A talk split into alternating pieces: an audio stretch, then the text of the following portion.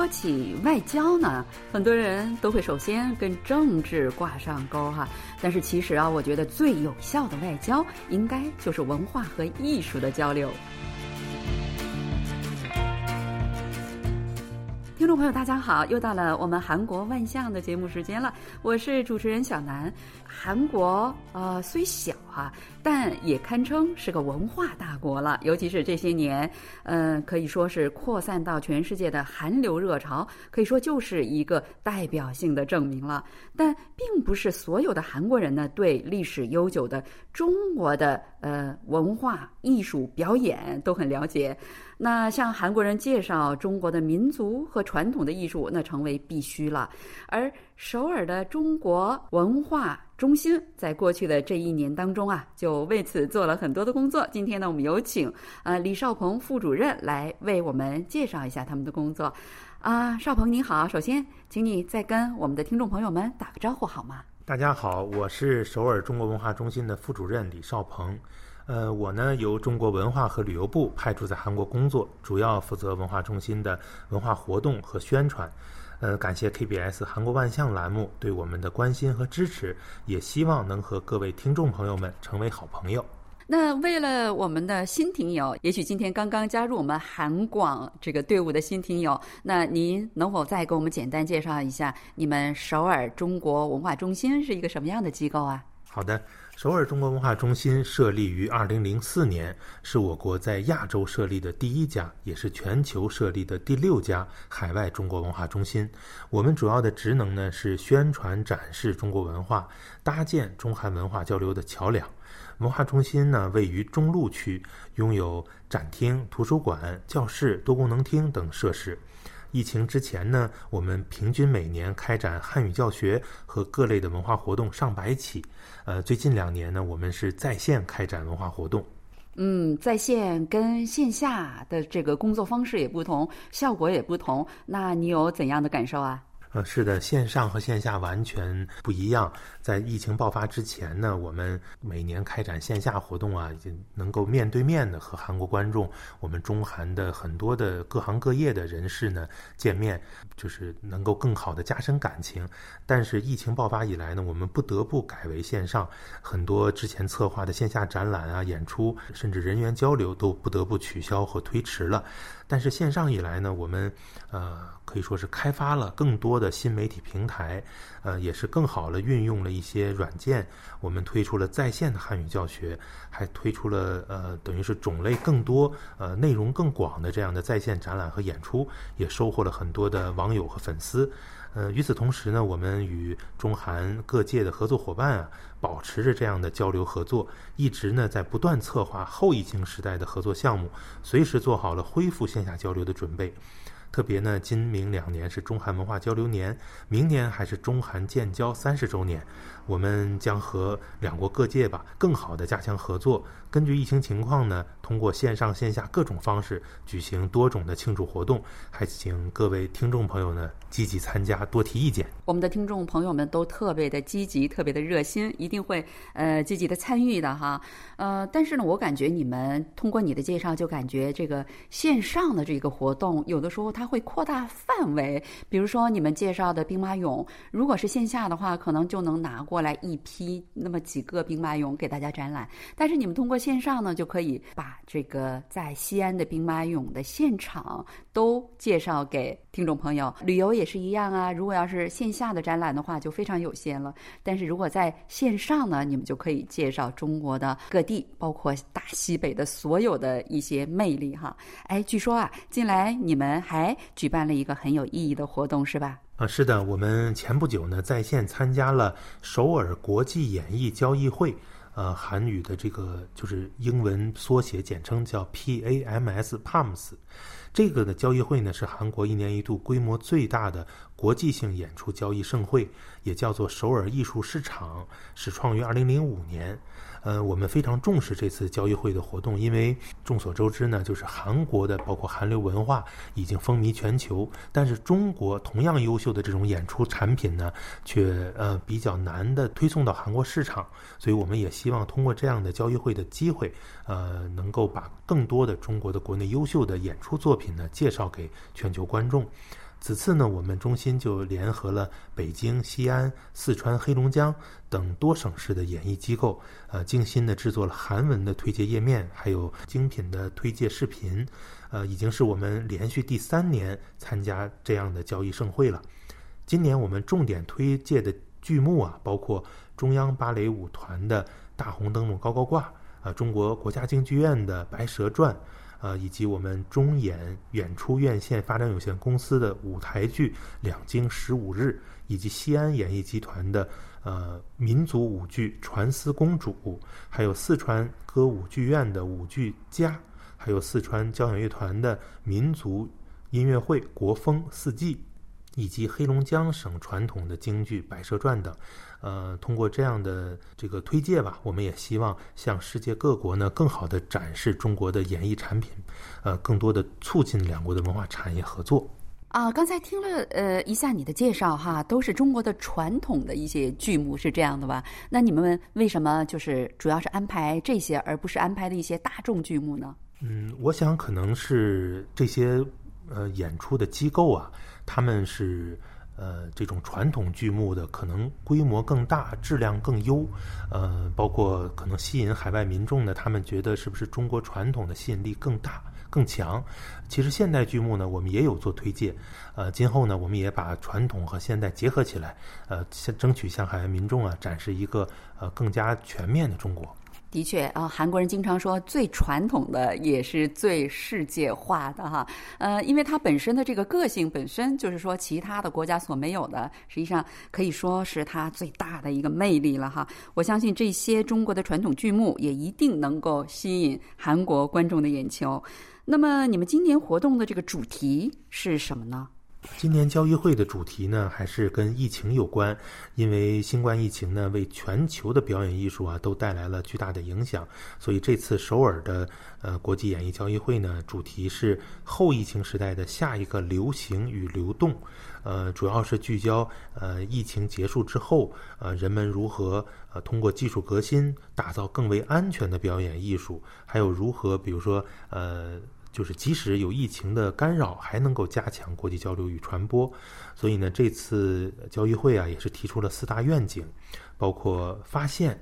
呃以及分享，还有合作和创新。嗯，我们呢也是嗯积极的参加这个交易会的每一个呃环节，希望呢能够呃和这个世界。呃，最新的这种文化潮流啊，保持互动，然后也能够向国内呢，能够介绍这种国际性的演出交易会的发展趋势。此外，这次交易会呢，还有一个特点，就是它更多的运用了虚拟空间，包括虚拟现实啊、增强现实这种技术，把这个演艺作品呢，更加的推向网络，通过影视化打造观众能够更好参与的沉浸式的剧场。嗯，我们也是通过这种。不断的参加和学习吧，能够把这种国际呃在线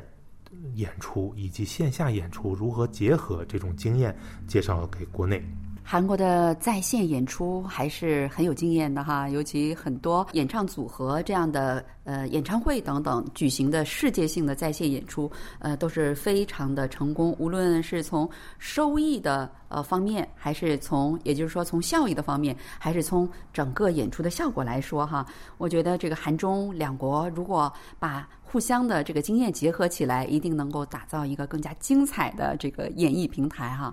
那中国的演艺机构他们带来了哪些作品呢？刚才你简单的介绍了一下哈，能不能再详细一点给我们介绍一下呢？好的，这次我们推荐的七部呃这个剧作呀，都是各个机构的演出精品。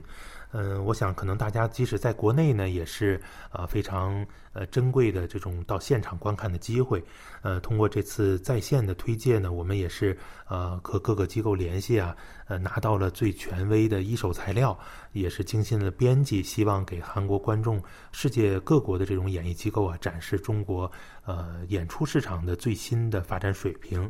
呃，像主持人所说，我们这次推介的呃节目呢，呃首先是。呃中央芭蕾舞团的原创芭蕾舞剧《大红灯笼高高挂》。那么这个部剧呢，实际上是根据张艺谋导演执导的这个同名电影改编的。呃，那么这个舞剧呢是二零零一年创作完成，也创作以来呢，已经在中外数十座城市演出超过了五百场。呃，张艺谋导演呢，在韩国也是非常的有名。他的这个大红灯笼高高挂呀，这个电影估计在韩国，呃，四十岁以上的一些中壮年人肯定都看过。而且什么红高粱啊，自从呃张艺谋这个导演的《红高粱》在韩国上映了之后啊，很多韩国男性对红高粱酒一下子就迷上了。可见这个文化交流的力量有多大了，是吧？呃，是的，我们第二部剧呢是呃国家京剧院的传统京剧《白蛇传》，呃，那么相信大家也很了解这部戏曲的名剧了啊，呃，它呢唱词优美，极具特色，也是我们国家京剧院的代表性演出之一。呃，这次有一个推介的新剧呢，是中演演出发展院线责任公司推出的舞台剧，叫《两京十五日》。那么这部剧呢，除了我们国内的演员之外，除了内地的演员之外呢，还是特别邀请了香港的著名导演高志森，呃，定位打造的全新作品。呃，作品的这个标签呢是年轻态和电影感。演出呢从建筑、服饰、饮食等细节对明朝的历史进行了还原，呈现了中国的审美、中国的气象、中国的文化。嗯，此次我们还推出西安演艺集团的原创民族舞剧《传思公主》。这部剧呢是选自唐朝玄奘的《大唐西域记》的记载，表现了盛唐时期和西域各族人民的和睦相处、文明互鉴。嗯，这部剧也是荣获了多个国家级的奖项。啊，刚才你介绍的就是说，呃，有关中国明朝历史风情的这个两京十五日，还有民族舞剧《传思公主》，说，呃，是选自唐玄奘的《大唐西域记》等等哈，这些实际上韩国人并不陌生，尤其是这个，呃，唐僧取经这个故事哈，在韩国呃可以说是家喻户晓，呃，而且对于中国明朝的历史风情，也是呃很多韩国人也是经常。常接触，因为他们非常呃对中国的历史都非常的感兴趣哈，所以我觉得其中有他们了解的，也有他们不知道的，所以他们看起来一定会更加有兴趣哈。那这个你刚才介绍说那个家是不是巴金的家呀？呃，是的，是的，我们这次精选的剧目啊，都是呃韩国人呢能够比较容易的理解和接受的中国文化，呃，选择这个中韩能够有这种文化共识，韩国人。普遍比较知晓的这种中国文化元素打造的剧目，您提到的这个《家》呢，舞剧《家》确实是改编自巴金的同名小说，呃，讲述了二十世纪二十年代初发生在成都的一个封建家庭的故事。那么这部舞剧呢，也是在第一届的四川艺术节上被授予了四川的文华奖。那么四川呢？因为今年我们部省合作的伙伴就是四川，所以我们推荐了四川来自四川的两部作品，一部呢是舞剧家，另一部呢是四川交响乐团和四川大剧院联合出品，由四川交响乐团旗下品牌乐团天姿国乐担任演出的国风四季音乐会。那么这个音乐会呢，也是用这个现在的一种演出方式，展现了国乐的创新变化。我们明年我们的部省合作伙伴呢是黑龙江，所以我们特意这次呢推出了黑龙江京剧院的剧目，也叫《白蛇传》。那么这部剧和国家京剧院的区别呢是，呃，它的阵容呢更青春，被业内专家和观众呢誉为青春版的《白蛇传》，也是非常值得期待。虽然韩国的这个呃观众们对《白蛇传》这个故事本身不是。很熟悉哈，但是实际上这个《白蛇传》跟韩国的传统故事有很多相似之处。其实很多中国的这个呃历史故事或者是传说等等，都跟这个在韩国也有比较类似的那种传统的传说等等。我觉得这件事情也是一件非常奇妙，也是非常有趣的事情，也代表着韩中两国历史的这个渊源非常的相似。就是怎么说呢？可以说文化交流的历史也很久远，是吧？啊，是的。呃，另外，此次呢是我们中国文化中心啊第三连续第三年协助国内机构啊参加呃首尔演出交易会，嗯，我们的目标呢，就是呃，通过这个韩国演出市场，呃，更好的引进中国的优秀的演出剧目，也能够通过这个国际展会的平台呢，向全球市场呃推荐我们中国呃演出产品。呃，那么韩国的观众对这些作品，他们看了之后都有哪些反应啊？就是我们每一次的推荐啊，其实都得到了呃韩国包括观众、包括演出商还有主办机构的一致好评。呃，这次呢，因为是通过一个在线软件能够登录一个网络平台，所以上面呢没有这个观众反馈的窗口，但是有呃就是同样参展人员，包括主办方、包括这个演艺机构的代表、包括演出商，他们。呃，进行的一些反馈的链接，呃，因为这次呢是用我们文化中心的名义登录的，所以这些链接呢会使他们登录到中心的网站，与我们的工作人员取得联系。我们已经是这个呃，可以说在韩国文化界呢已经打开了知名度。呃，下一步呢，我们也会和呃参展的众多的主办方还有演出商呃取得联系，呃，能够为咱们中国优秀剧目走出国门，呃，走入韩国和国际的演出市场呢。搭建桥梁。好了，听众朋友，今天呢，因为时间的关系啊，呃，我们呃要给大家介绍的内容就到此结束了。非常感谢嘉宾李少鹏副主任，百忙之中呢抽空给我们介绍我们文化中心呃参加韩国的这个演艺交易会的一些情况，呃，让我们为他们的努力而喝彩，非常的精彩哈！也期待明年你们能。推出更加有益、更加美好的一些活动来介绍给韩国的大众们。好了，听众朋友，我们今天的节目就到此结束了，非常感谢您的收听，我们下一期再会，안녕히계세 요。 好，谢谢主持人，观众朋友们再见。